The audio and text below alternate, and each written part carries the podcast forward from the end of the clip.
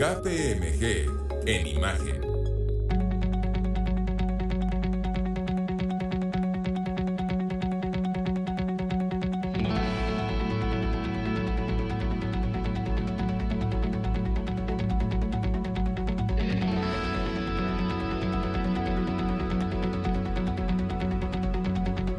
Son las 7 con 42 en el tiempo del centro y esta mañana en nuestra sección de KPMG vamos a hablar sobre qué sucede cuando un contribuyente solicita una devolución de impuestos y le es negada. La puede pedir nuevamente. Para resolver esta duda se encuentra aquí conmigo en la mesa del programa Ricardo Pereira Morales, socio de Soluciones de Controversias y Litigio Fiscal de KPMG en México. Ricardo, ¿cómo estás? Muy bien, Pascal. Muchas gracias. ¿Tú qué tal? Afortunadamente muy bien y con gusto de que nos acompañes esta mañana y podamos tratar este tema que estoy absolutamente seguro le interesa a muchas personas en nuestra audiencia. Así que yendo directamente al tema, eh, ¿qué, qué, sucede cuando un contribuyente solicita a, al SAT una devolución de impuestos y en principio le es negada? ¿Ahí termina el asunto o tiene otra oportunidad? Pascal, recientemente el Pleno Circuito de la Ciudad de México ha resuelto que es posible el solicitar nuevamente una solicitud de devolución, aun cuando ha sido negada previamente por las autoridades fiscales, siempre y cuando esta misma sea de manera formal. Uh -huh. Entonces, ¿Qué, ¿Qué, significa de manera formal? Claro, eh, con gusto. Eh, en relaciones que la autoridad no se haya pronunciado específicamente sobre los hechos o las pruebas, que no haya una negativa sobre hechos y pruebas. Uh -huh. Simple que haya dicho solo que no. Caso contrario, cuando hablamos de un tema formal, es que exista un, que no se remitieron algunas pruebas o que no se contestó un requerimiento, o bien que podamos complementar con cierta información que con ello nos lleve a que la autoridad fiscal pueda de alguna manera entrar al fondo del estudio del asunto de la solicitud de devolución. Eh, ¿Hay un plazo para, en, el, en, en caso de que sea factible solicitar la devolución para hacer esta petición? El plazo en términos generales continúa siendo el mismo plazo que establece la ley, que es el plazo de prescripción. Son los cinco años que tiene la ley. Esto es, en la medida en que los cinco años no hayan transcurrido, el contribuyente podrá volver a presentar eh, nuevamente su solicitud de devolución. Y aquí hay un punto bien interesante y bien importante.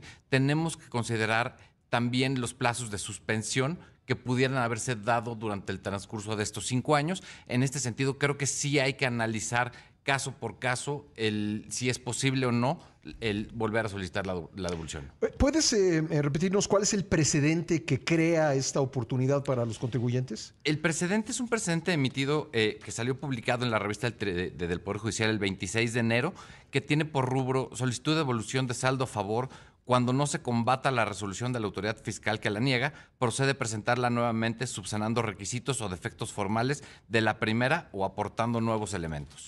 ¿Qué pasa con la retroactividad? Es decir, eh, los cinco años aplican también ahí. Si algún contribuyente, no sé, vamos a decir, hace cuatro le negaron una devolución y está en estas condiciones que tú comentas, ¿también tiene la oportunidad de presentarlo? Aquí eh, nuevamente, sí es importante el, plazo de los cinco años de prescripción que tenemos como contribuyentes para solicitar una devolución. Es posible que haya suspensiones, es posible que existan suspensiones incluso por temas de COVID. Creo que sí hay que analizarlo caso por caso y sí efectivamente podríamos irnos hacia el pasado a estar solicitando la devolución. Eh, ¿Qué tan complicado es para el contribuyente promedio, vamos a decir, el contribuyente que probablemente presenta él mismo sus impuestos, no, no tiene, digamos, el servicio de un eh, contador profesional. ¿Qué, ¿Qué, tan complicado es este procedimiento que nos cuentas? Creo que en términos generales este tipo de devoluciones de las que platicas, eh, personas físicas, vamos a, a, a, pensarlo así, son generalmente devoluciones automáticas, Ajá. que el SAT no tarda tiempo en devolverlas. Creo que aquí estamos hablando en términos generales de devoluciones de empresas que en algún momento solicitaron una devolución, les fueron desechadas, les fue negada porque no contestaron un requerimiento, algún, vamos, algún tema formal que no hayan podido solventar en aquel momento.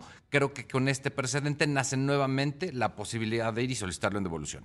¿Cómo anda actualmente el, el SAT en materia de mm, devoluciones? Eh, comparado, no sé, con periodos anteriores, eh, ¿qué, ¿qué, tanto eh, se le está regresando al contribuyente lo que legítimamente le toca? En términos generales, y vamos a hablar de esta administración.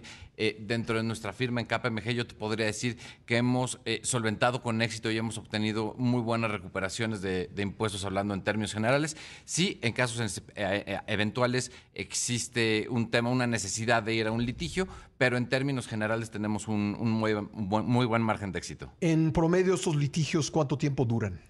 Pueden durar de entre dos a cuatro años aproximadamente. Bueno, eh, en caso de que el saldo ya haya eh, prescrito, es decir, que, eh, que, haya rebasado los cinco años, por lo que entiendo, ¿hay todavía algo que puede hacerse o ya es el fin de la historia? No creo que ahí en términos generales sí es el fin de la historia. Con la prescripción muere el derecho del contribuyente a solicitar devoluciones. Bueno, pues eh, interesante eh, este precedente que se ha eh, creado. Estoy seguro que pues muchos de quienes nos escuchan estarán enfrentando una situación así, que de acuerdo con, con sus cuentas el, el fisco les tendría que regresar algo de lo que han pagado y pues esto no, no ha sucedido, les han negado la devolución. Eh, quizá se encuentran en la posibilidad de solicitarlo nuevamente. Lo que yo recomendaría, estoy seguro que tú también, estimado Ricardo, es que consulten con KPMG y dinos dónde los pueden encontrar. Muchísimas gracias, Pascal. Sí, efectivamente, los invitamos a que consulten cualquiera de nuestras redes, kpmg.com.mx, en, ahora sí que en todas las redes sociales como KPMG, KPMG México. Bueno, muy bien, pues Ricardo Pereira Morales, socio de solución de controversias y litigios fiscales de KPMG México, te agradezco mucho que nos hayas acompañado esta Muchísimas gracias a ti, Beltrán, y al auditorio. Gracias, gracias.